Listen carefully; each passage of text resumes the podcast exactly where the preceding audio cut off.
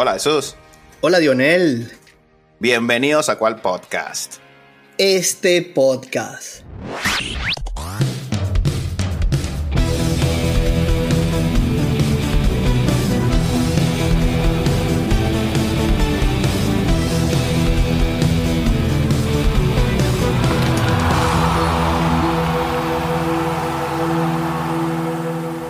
Bien, hermano. Hoy tengo la dicha de presentarte a uno de mis grandes amigos, el señor Michael Mata. Bienvenido, Michael. Gracias, Daniel. Hola, Jesús, ¿cómo estás? Muy bien, Michael. Encantado de tenerte aquí en cuál podcast. Gracias, gracias. Bueno, primero que nada, gracias por, la invitación. Eh, yo escucho frecuentemente el podcast. Y nada, cuando Daniel me invitó le pregunté, ¿cuál podcast? este podcast. Este Bien, hermano. Bueno, Jesús eh, y, amigos que nos escuchan, Michael, venezolano, amante del fútbol, jugador de fútbol. Bueno, aún juegas, ¿no? aún juegas eh, eh, por acá en Seattle. Y bueno, Michael ha decidido tomar una carrera muy bonita que es la de coach, coach de fútbol. Y ahorita está dirigiendo a niñas y niños aquí en la ciudad de Seattle. Y bueno, vamos a hablar un poquito de fútbol menor y de fútbol en general. ¿Qué te parece? No, me parece excelente. Bueno, Mike, salvando la distancia, yo también ando en el proceso de, formarme. También ya pasó mi tren del jugar al fútbol y ahora me toca disfrutar de mi pequeño y es súper divino ver ese montón de minions persiguiendo una pelota y dos semanas después el cómo todo cambia. Cuando tienen tu atención es súper motivador. Sí, total. Pero bueno, te dejo los micrófonos. Veo que tienes una camisa ahí de tus Titans. Comencemos por ahí. Titans, Titans Football Club, sí. Bueno, eh, Titans es un equipo acá de fútbol menor. Está, tiene, tiene varias locaciones, pero la, principal es en Bellevue. O sea que no, no sería en Seattle. Ya no estoy entrenando más en Seattle como tal. Está muy bien. Titans está, bueno, dividido en, varias locaciones, entonces puede abarcar este, más niños en diferentes, diferentes zonas, son varias ciudades de, aquí de, Washington. Y antes que eso estaba en un club eh, irlandés que, que, es llamado Seattle Celtic, eh, donde, bueno, fue donde empecé más que nada aquí en Estados Unidos. Y nada, sí, como tú dices, de verdad que, ver a los pequeños jugar y entretenerse y tener su atención y, más, que nada admiración, porque cuando son pequeños, cuando ellos te ven como que tú eres eh, un superhéroe, entonces eso es bastante gratificante y, es muy chévere, bueno, ver cómo, cómo vas enseñando algo y lo van aprendiendo y lo van aplicando, de verdad que es increíble.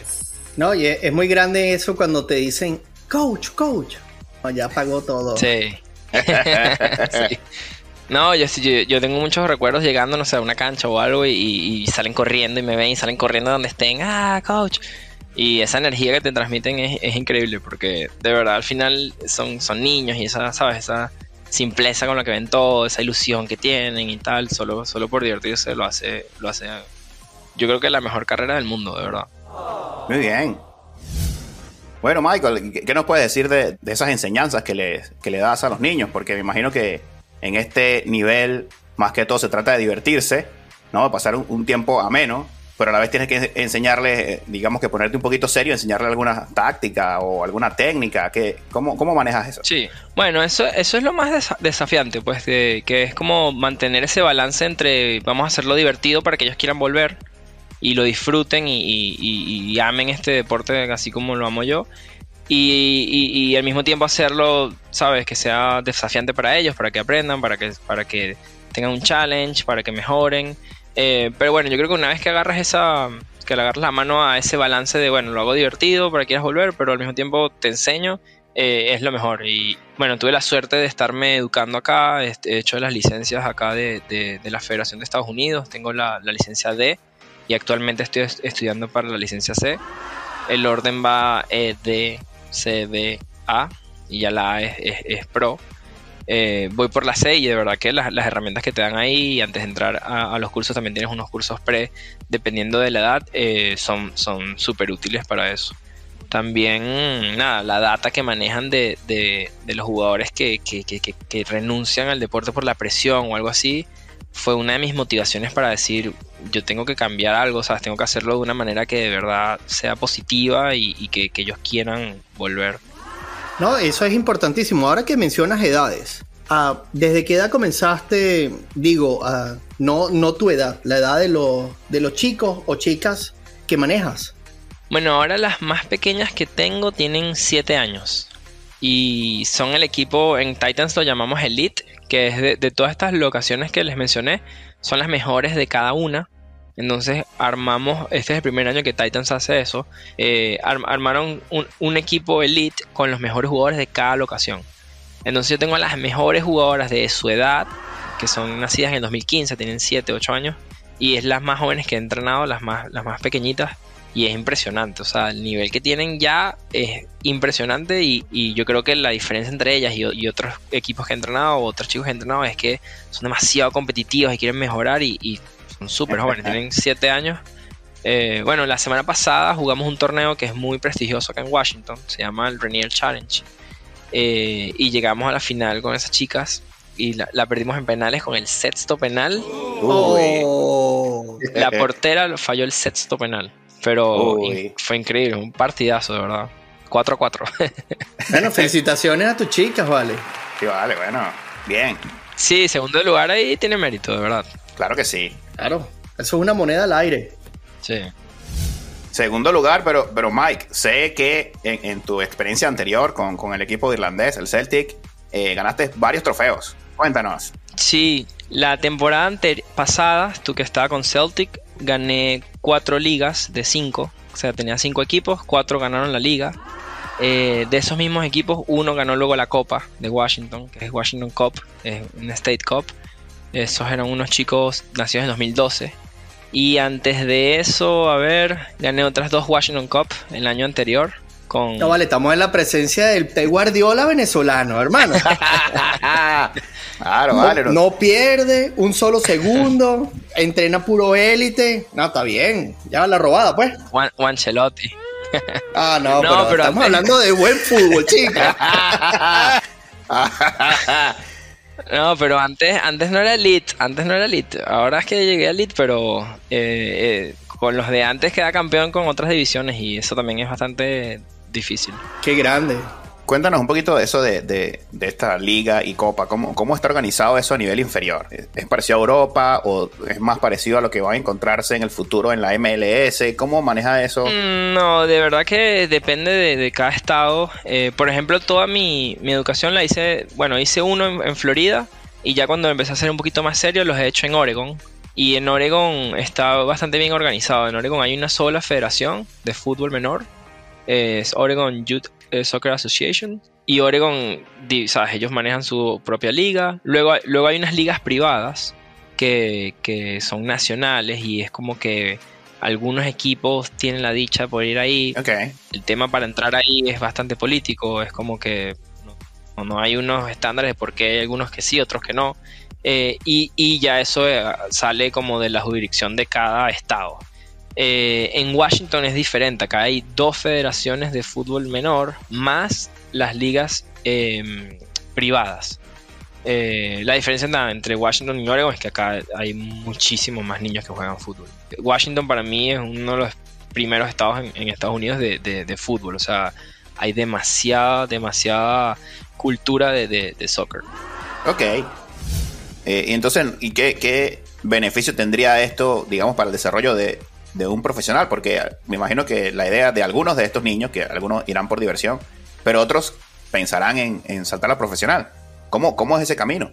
Bueno, si te soy honesto, para mí yo no veo un beneficio en esto. O sea, de verdad que yo creo que hay una parte que se está priorizando que me parece que es económica o están viéndolo como más como un negocio que como realmente ayudar a los niños a alcanzar esa meta. Yo creo que eh, hay, como te digo, políticamente hay muchos, muchos organizaciones, entonces yo, creo que debería ser más centrado, debería ser una sola federación, juntarse y, dejar a los chicos competir todos contra todos, porque creo que realmente ahí es cuando puedes ver, bueno, quién es el mejor realmente de, Washington y, competir en la misma liga hace que yo pueda competir contra absolutamente todos los equipos de acá.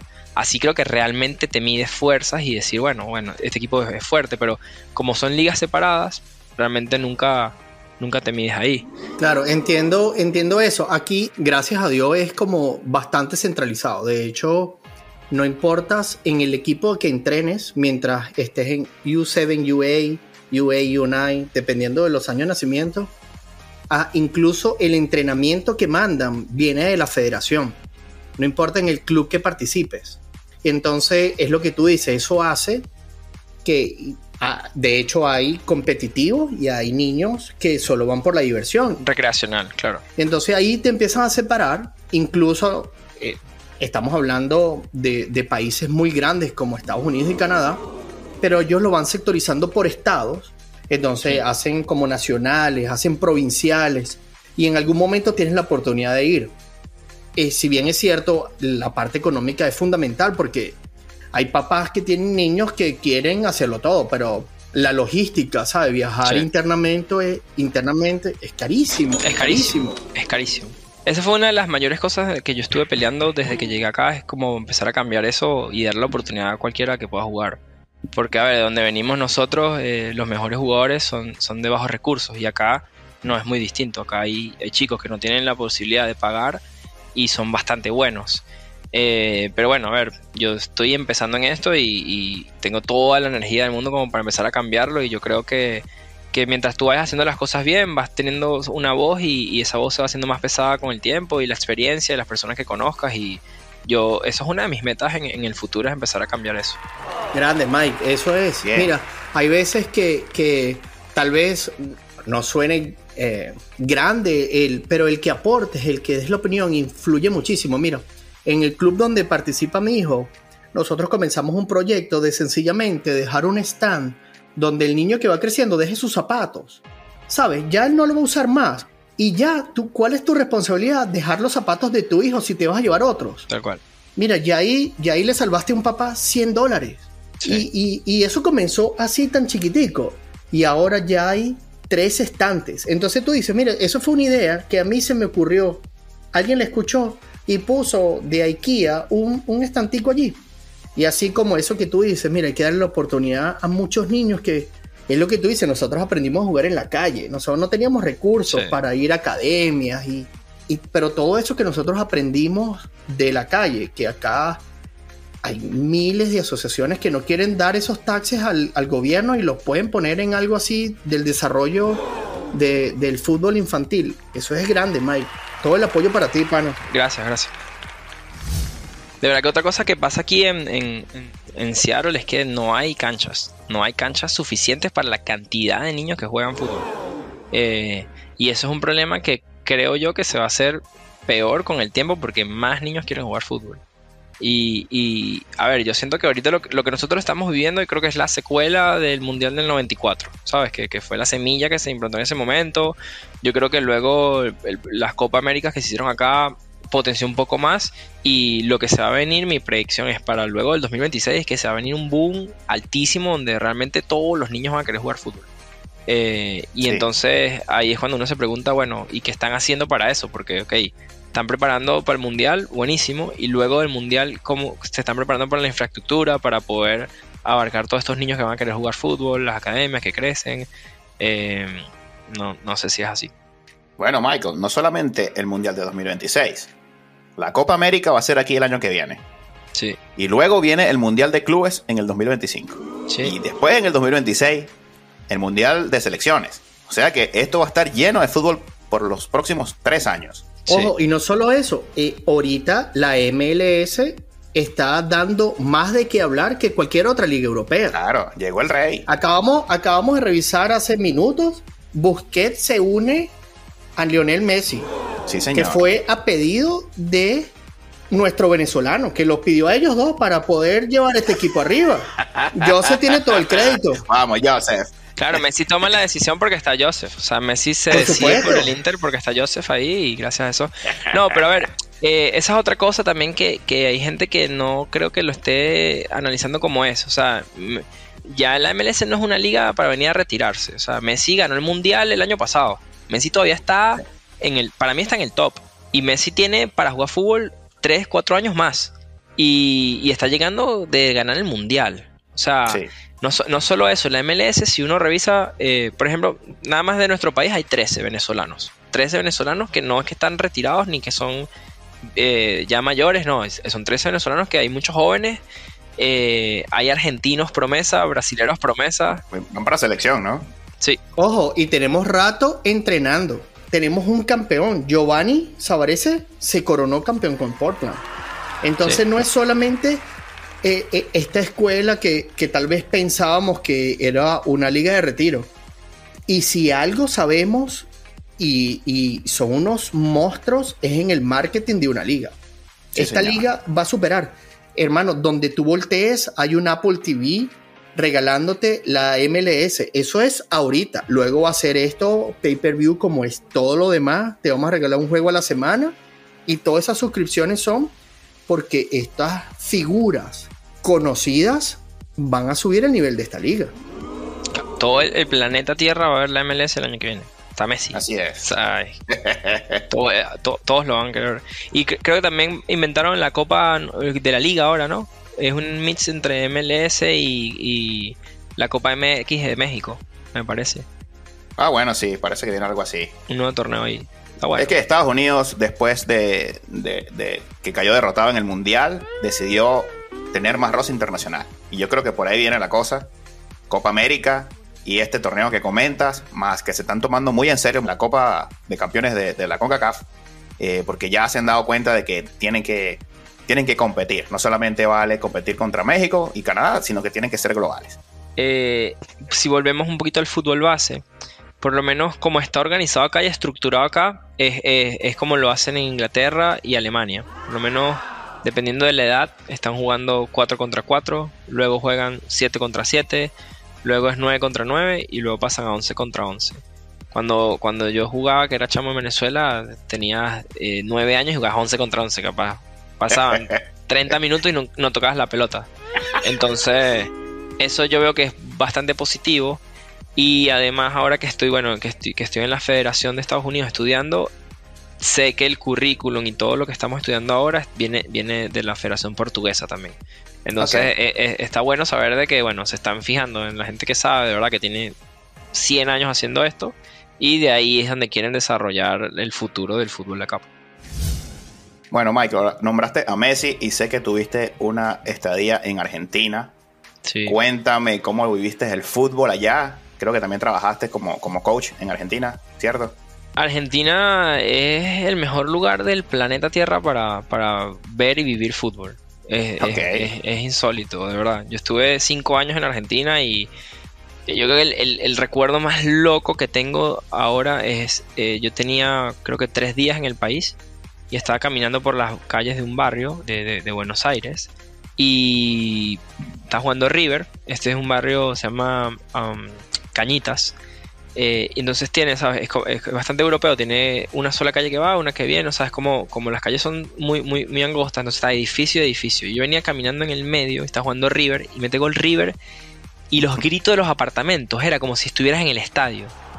Una cosa increíble, o sea, todo, todos los apartamentos así, y el eco que había en la calle era una locura como si estuviera en el estadio. Y desde ahí entendí que de verdad que ellos lo viven diferente. Tú, vas a la cancha en, Argentina, yo tuve la oportunidad de ir a tres. Eh, fui, a ver a River, Boca e Independiente y lo viven de una manera increíble, es una locura. Es su vida, la verdad, no es que lo viven, es que esa es su vida. Sí. Bueno, eh, veíamos en el Mundial pasado con estas horas locas que nos tocó vivir con este Mundial en invierno para nosotros, este, que en los colegios mandaban las notas a la escuela de la escuela a los papás diciéndole que entendían si no mandaban a los niños a la escuela porque jugaba la selección. O sea, eso es, eso es un estilo de vida, eso es vivir el fútbol. Bueno, yo vengo peleando un poquito eso aquí también de, que hay veces que no tiene mucha coherencia. Por lo menos nuestro curso coincidía con la final de la Champions. Y es como que, bueno, si yo estoy haciendo un curso de, béisbol, no pasa nada, ¿sabes? Te la tienen que bancar y sigue.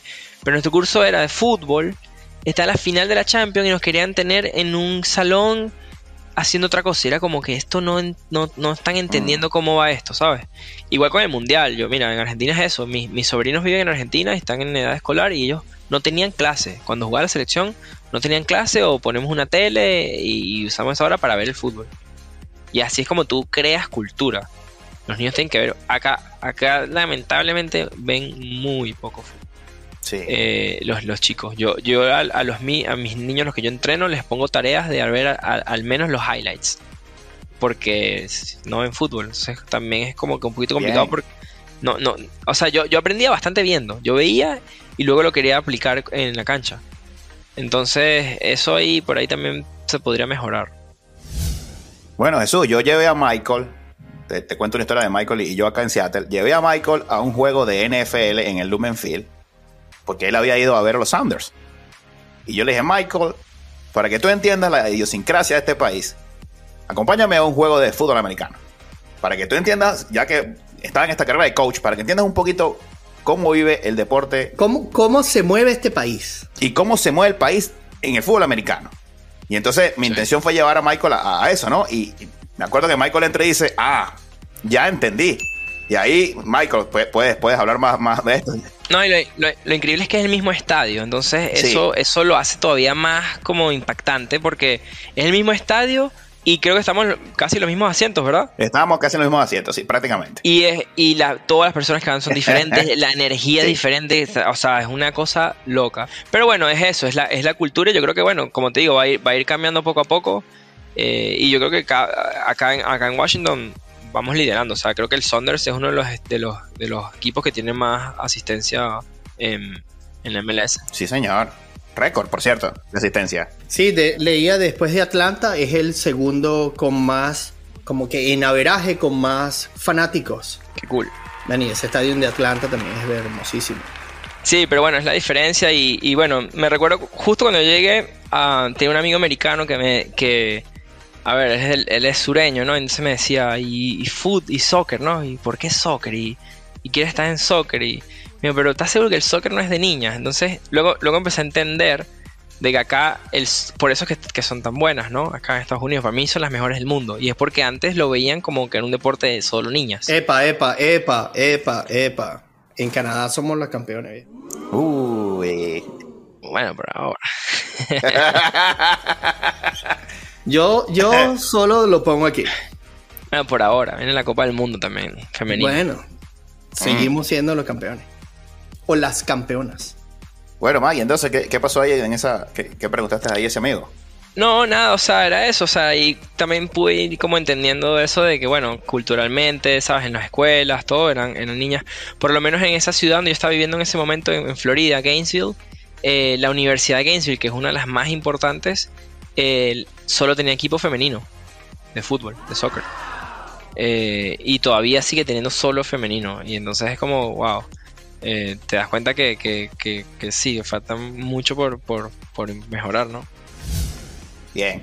Michael, tuviste una experiencia aquí en Seattle con un equipo europeo muy famoso. Uy, Sí.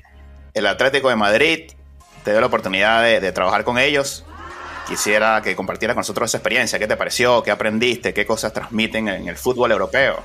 Bueno, o sea, yo, yo veo esa experiencia positiva y ahora, a ver, ahora está cambiando bastante. Eh, el Atlético vino, ha venido el Real Madrid, ha venido el, Manchester, me parece que el París también, y ahora están haciendo cada vez más en summer camps. Eh, esa experiencia que yo estuve fue un summer camp y bueno, positiva, obviamente súper positiva porque eh, tra- traen eh, entrenadores de, la, de la academia de allá de Madrid y siento que está muy bueno porque los chicos tienen la oportunidad de entrenar con el currículum que entrenan los jugadores de la, ca- de la academia del Atlético en España y para los entrenadores acá que podemos ir a, a- ser parte también eh, nos sirve como para, para aprender qué están haciendo allá, cómo lo están haciendo.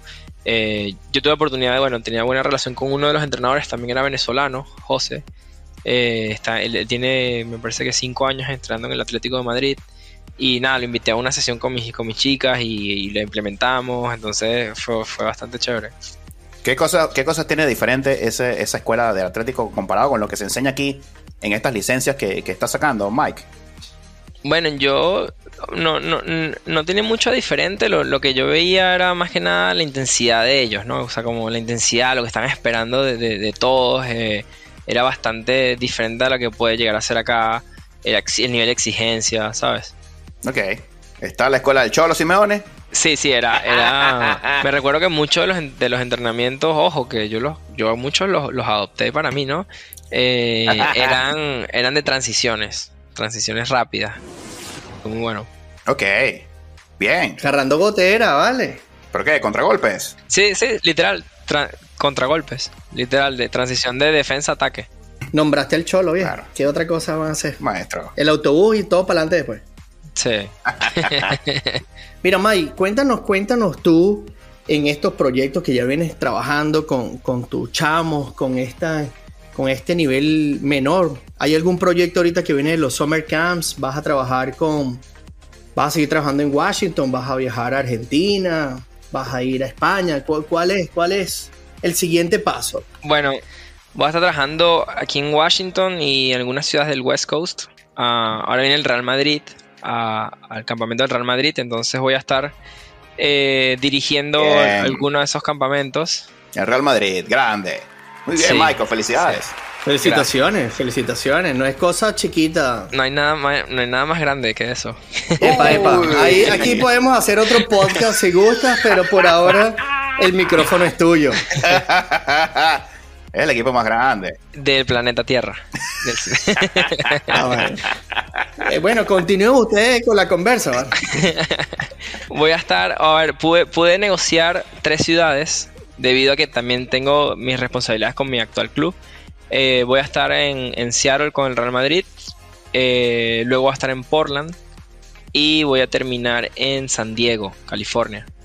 Eh, entonces pues, se podría decir que bueno, que todo el West Coast prácticamente de, norte a sur, ah, voy a estar ahí con el Real Madrid y wow, estoy súper super ilusionado y bastante emocionado porque también como lo hace el Atlético y otros clubes traen, traen a todos los entrenadores de, de, la cantera.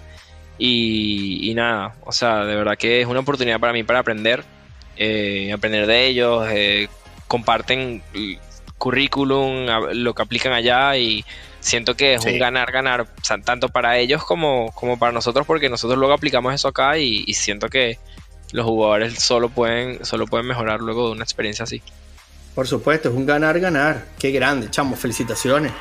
Felicidades, hermano, de verdad. Gracias, no, de verdad que es un, sueño. Eh, yo a veces no caigo en cuenta, o sea, eh, faltan dos semanas y, sigo como, o sea, cuando pasó lloré mucho eh, de, la alegría y, todavía ahora como que a veces le digo a algún amigo o algo, a mi familia, pero todavía es como, como no ha pasado, todavía no, no me he puesto la camisa, ¿sabes? Todavía no, no lo entiendo, ¿sabes? Como que es algo que, soñaba desde que tenía cinco años y que se, que se haga realidad. Yo soñaba ser jugador, ¿no? No soñaba entrenar en Real Madrid.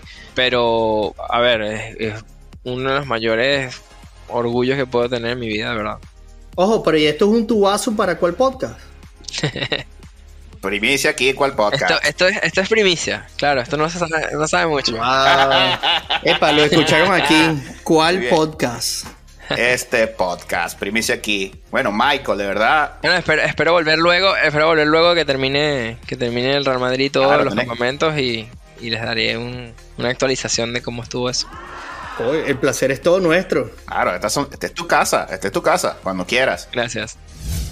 Bueno, Michael, me gustaría hablar un poquito del Real Madrid como club de fútbol. Jesús, como todos sabemos, es del Barcelona, yo del Real Madrid. Eh, entiendo que eres fanático del Madrid también, entonces no sé qué, ves en el futuro, pero quiero que me lo digas como entrenador. ¿Cómo ves al Madrid en el futuro, viéndolo como desde el banquillo? O sea, yo siendo más analista como entrenador, eh, yo siento que el Madrid es el equipo que mejor planificado está en el mundo, para mí.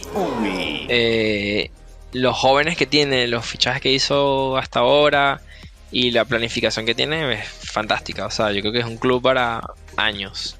Me parece que fue Marcelo el que dijo cuando se fue que se iba tranquilo porque el futuro estaba en buenas manos y es así. ¿Qué te ha parecido o qué te pareció Ancelotti volviendo aquí a la leña del árbol caído con Ancelotti y, y Rudiger fuera de aquella semifinal ante el City? A ver. ¿Qué hubiese hecho Mike Mata en el banquillo allí? Es difícil porque él es el que está ahí, ¿no? Él es el que está ahí con ellos, él es el que comparte, él es el que entrena con ellos y por alguna razón, lo, ¿sabes? La verdad tiene su razón para, hacer eso, pero Ancelotti lo único que, que requiere es respeto porque es el mejor entrenador del mundo. Uy. Está bien, está bien. Bueno, hablaremos, hablaremos. Prometo volver a invitarte en un año y veremos que el Madrid no es el mejor equipo del mundo, pero está bien. Te doy ahorita. Ya yo, yo sinceramente sin fanatismo, yo creo que esa época dorada se acabó. Yo creo que en este momento no hicieron bien renovando a esas dos vacas sagradas que aún se quedan, quitándole puestos y minutos. A los jóvenes también entiendo que va a ser un beneficio tener a Tony Cross alrededor. Eso tiene su razón también. Está en el himno del Madrid, veteranos y noveles. Hay que tener un balance. Está bien. Tener un balance. Está bien, pero, pero creo que con ese gap de edad conversaremos en un año. No te preocupes. Mi casa es tu casa. a ver, yo creo que van a. Hay muchísimos partidos, muchísimas competiciones. Ancelotti no es un técnico que rote mucho. Que si me preguntas, a mí me gustaría mucho más. Que rotaran mucho más. Pero yo creo que eh, lo presionará el equipo como tal a hacer eso, a rotar y, darle minutos a todos. Porque, yo, a ver, Bellingham no creo que venga a ser banca. Chouameni, Camavinga ya no creo que estén para, para hacer banca tampoco. Eh, Valverde, a mí dámelo siempre. Eh, entonces, hay mucha gente que quiere, por ejemplo, que venga Mbappé o algo. a ver, yo creo que el Madrid fácilmente puede adaptar a Valverde una banda y jugar con Rodrigo, Vinicius y Valverde de top. Es así, pero Dionel insiste en Mbappé. ¿Cómo hacemos? Mbappé debe, me debe un cachito. Si Mbappé viene, que venga gratis. Oh. no, vale, estos señores saben algo. Mi tío Floren lo puede hacer. Mi tío Floren no puede hacer eso. Mi tío Floren lo, lo podrá hacer. Si viene, que venga gratis el año que viene y que disfrute en París este año, tranquilo, sin ganar nada tampoco. Por ahora sigan vendiendo periódico porque todos los días me despierto breaking news. Mbappé ahora sí. Tres años tengo leyendo periódico. Pero está bien. Veremos. Igual está José Lu también. Oh. Vamos, José Lu. Vamos, José Lu. No te dejes. Vamos, Mike. Mike, hay que quitarse la camisa blanca, Mike. Conchole, José Lu va a meter sus 15 goles mínimo. Ok. Quedó grabado. ¿Cuántas temporadas firmó? No, está cedido. Pues no, no sé por cuántas tampoco. O sea, en un año. En esta temporada. Claro, mínimo en esta temporada marca 15. Uy, Uy lo escucharon, aquí. En un año hablaremos de esto. Claro que sí. Está Brahim, también llegó Brahim. Ojo, Brahim. Eh, no, yo creo que el Madrid lo hizo bien. Lo hizo bien. Está bien. A mí me parece fabuloso todo lo que hizo el Madrid. Ok, vamos a ver. El que habla es el que levanta el, trofeo. Es así. Ese es el que. el que tuvo la razón. Por ahora, tienen que seguir haciendo el pasillo a unos que visten de azul y rojo. Claro, a ver, es, más fácil levantar el trofeo con 1.300 millardos de dólares ¿no? gastados. Esa no existe, esa no existe porque aquí hicimos nuestras matemáticas y el Manchester United fue el equipo que más gastó y no levantó el, la Champions. Pero no importa. me perdí ese, me perdí ese capítulo. Ah, ah hay que hacer tarea, Mr. Mike. bueno, Michael, quisiera preguntarte cómo ves al fútbol venezolano en general, a nivel de clubes y a nivel de selección. ¿Qué nos puedes decir de eso? A ver, a ver, a ver, fútbol venezolano. Mira, creo que se han dado pasos para adelante, pasos para atrás, para adelante, para atrás. Em, yo siento que, que por ahí nuestro fuerte puede llegar a ser eh, esta diáspora que tenemos de chicos que están jugando en Europa, en canteras de Europa, muchos chicos acá también. Eh, siento que por ahí podemos llegar a alcanzar algo diferente porque, a ver, en Venezuela, por más que se, que se intente y como, como sea, yo creo que el tema de no tener los recursos lo hace bastante difícil. Pero aún así, el talento está ahí, pero yo no, yo no sé si viviendo una situación como la que viven eh, el, fútbol sea prioridad y de verdad que no, sé, yo tengo ocho años afuera. Tengo algunos amigos allá aún, eh, tengo amigos que están en, el fútbol y tal, pero realmente yo creo que para opinar y, saber cómo lo que está pasando tienes que estar ahí. Yo realmente no. Ok. ¿Cómo vives la selección? ¿La vives como, como entrenador o la vives como, como fanático, como venezolano? ¿Cómo vives eso? Eh, sí, la vio como fanático. Eh, yo estoy contento por, todo lo que está pasando. Creo que los Adidas nos vuelve a dar ese prestigio que necesitaba Venezuela. A ver, siento que, bueno, en 2026 van a haber, si no me equivoco, una, un puesto más en las eliminatorias. Ok. señor. Bueno, va a estar difícil porque Uruguay repuntó ahora. pero no es imposible. Siempre nos toca bailar con las más feas, ¿vale? Esta es la eliminatoria más difícil del mundo. Por más de que el, amigo de las estadísticas diga que no, pone que la, la eliminatoria más difícil es la europea. No, no existe. San Marino, San Marino tiene 676 juegos que no gana, por favor. mi, sueño de siempre ha sido que unan todo el continente. América es un solo continente. Que se una con CACAF y con Mebol para las eliminatorias. Y bueno. Ese montón de cupos. Gusta, gusta esa idea. Muy bien. Eso está bien. Eh, Estados Unidos quiere eso. Estados Unidos se quiere medir con Sudamérica. Claro. Es así, ellos lo han dicho y por eso están invitando esta y haciendo el, anfitrión de esta nueva Copa América porque quieren hacer un torneo con ese nivel y me parece fabuloso, la verdad. Sí, señor. Bueno, Michael, eh, sé que eh, eh, trabajas con otro compañero venezolano entrenador. no sé si quieres comentarnos qué proyecto tienes tú como persona o, si tienes alguna cosa que quieras compartir aquí. Claro, trabajo con, con Ricardo, mi amigo Ricardo Sepúlveda. Eh, psicólogo, eh, lo cual siento que para esta carrera es algo que ayuda muchísimo. Y con él tenemos un proyecto que se llama The Soccer Company.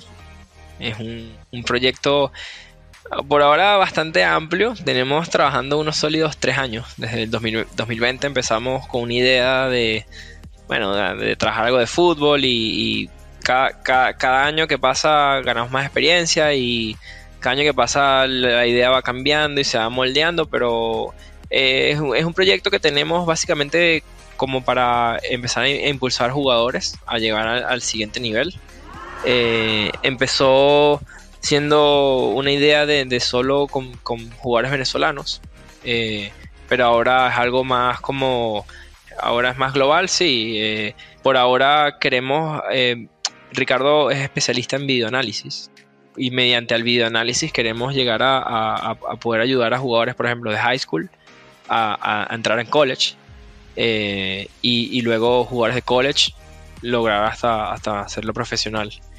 Y, con venezolanos, bueno, nuestra idea es, es empezar a traer jugadores de, Venezuela que puedan llegar a jugar acá en college. Interesante. Qué grande, Mike, qué grande.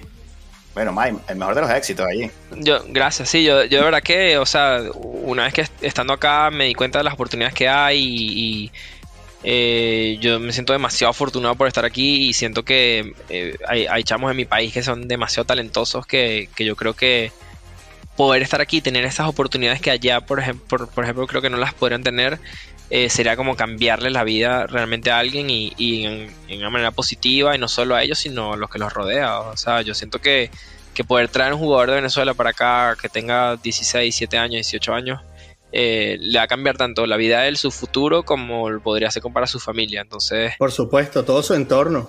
Sí, no, y de verdad que la misión que tenemos es esa, es como que eh, es un ganar-ganar también para las universidades, porque lo que vamos a traer seguramente sean jugadores muy talentosos y, darle la oportunidad a ellos de, bueno, hacer una carrera acá, si, si, si se puede que sea con una beca y...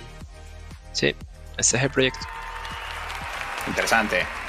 Muy bien, Mike. Excelente, excelente visión. Me, gusta. Ojalá que, venga positivo. Gracias. ¿Te, gusta el nombre?